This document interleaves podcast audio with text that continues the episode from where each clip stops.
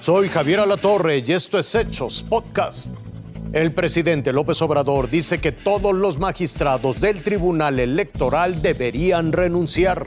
3.800.000 personas cayeron en pobreza en los últimos tres años. El devastador avance del incendio de Dixie en California. La inédita rebelión que se vivió en el Tribunal Electoral del Poder Judicial de la Federación, que concluyó con la remoción de su presidente José Luis Vargas y la escalada al cargo de Reyes Rodríguez, fue fustigada por el presidente López Obrador. Ellos mismos deberían de renunciar todos, por dignidad, por respeto a los ciudadanos. No pueden este, mantener esa conducta completamente inmoral. Desde Palacio Nacional también presentó un tuit con una supuesta ofensa que data de 2020 del ahora recién nombrado presidente de ese órgano. Y resulta que el presidente que eligieron en una ocasión me insultó. Es degradante. Por ello, López Obrador no quitó el dedo del renglón en que los órganos encargados de organizar y calificar comicios deben ser renovados. Entonces sí es una situación grave, lo cual este, pues amerita que haya una reforma constitucional para limpiar los dos organismos, el INE y el tribunal. Y luego lo que cuestan, ganan como dos, tres veces más que yo. Irving Pineda, Fuerza Informativa Azteca.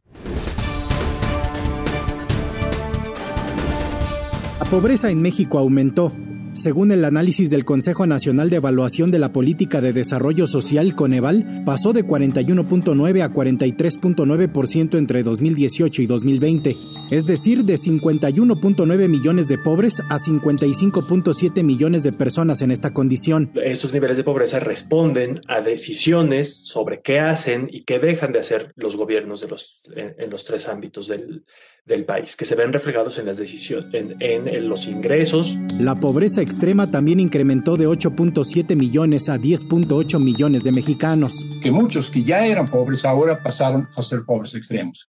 Quienes son los nuevos pobres, pobres que ya lo eran y que hoy pasaron a pobres extremos. Quintana Roo, Baja California Sur y Tlaxcala son los estados que más aumentaron su población en condiciones de pobreza, mientras que Nayarit, Colima y Zacatecas son las entidades que disminuyeron esta situación. Quintana Roo pasó de tener un tercio de su población en situación de pobreza laboral a más de la mitad de la población, alrededor del 52%. Lo que disminuyó es el acceso a los servicios de salud. Hubo una modificación del comportamiento de la propia población en ocasiones prefirió no acudir a los servicios o que no encontró que el servicio estuviera disponible. En tanto, el acceso a una alimentación de calidad también disminuyó y el rezago educativo aumentó 0.25%. Procesos que no han culminado y que siguen teniendo afectaciones que se están acumulando en el aprendizaje de las niñas, los niños y los adolescentes en estos meses por la pandemia y por el, la, la, aún no regreso a clases. La pandemia ha contribuido a estos aumentos, pero según el Coneval, se debe también a la falta o estancamiento de las políticas públicas. Rubén Mendoza, Fuerza Informativa Azteca. El norte de California continúa invadido. Su oponente se niega a deponer las armas. Llamas que se mantienen fuera de control desde mediados de julio y que a estas alturas forman un frente de más de 100 focos activos. El más poderoso es el incendio Dixie, verdugo de miles de hectáreas de bosque y recientemente del pueblo de Greenville, hogar de más de 800 personas. En tierra, centenares de bomberos intentan impedir el avance del fuego. Por aire, helicópteros lanzan sobre las llamas miles y miles de litros de agua que hasta el momento han sido insuficientes.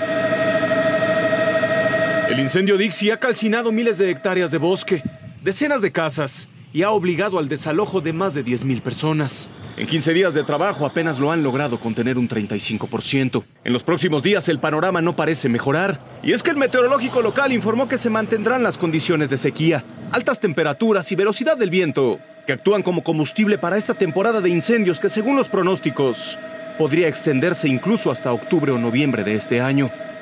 Raciel Cruz Alazar, Fuerza Informativa Azteca. Esto fue Hechos Podcast.